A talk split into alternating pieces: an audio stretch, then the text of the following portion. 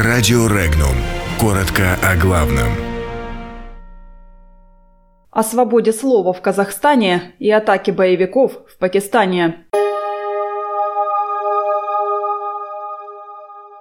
Россию хотят временно исключить из Интерпола. Евросоюз отметил сложности со свободой слова в Казахстане. Пакистане совершено нападение на консульство КНР. Известны подробности убийства пилота Су-24 в Сирии. Названа пятерка регионов-лидеров по ветхому жилью. Основатель фонда Hermitage Capital Уильям Браудер призвал политиков Канады добиться временного исключения России из Интерпола. По его словам, Москва якобы систематически нарушает правила Международной организации уголовной полиции.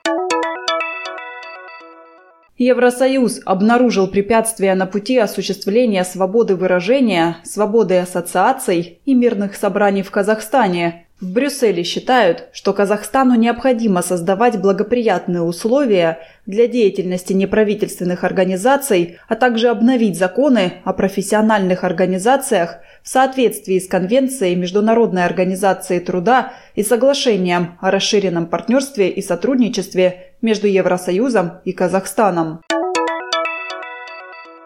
При нападении неизвестных боевиков на консульство КНР в пакистанском городе Карачи смертельные ранения получили двое сотрудников охраны дипмиссии. По сведениям правоохранителей, трое боевиков были убиты на месте. Нападавшие приехали к зданию консульства на машине, начиненной взрывчаткой.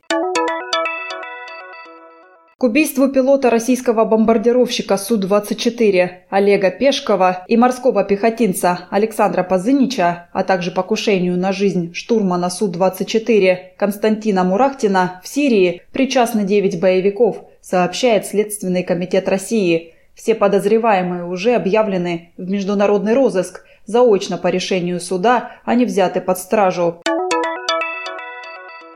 Вице-спикер Госдумы Петр Толстой назвал пять регионов-лидеров по объему ветхого жилья. Это Республика Тыва, Саха, Дагестан, Ингушетия и Ямало-Ненецкий автономный округ. По его словам, в этих субъектах объем ветхого жилья составляет от 9 до 17% всего жилья. Подробности читайте на сайте Regnum.ru.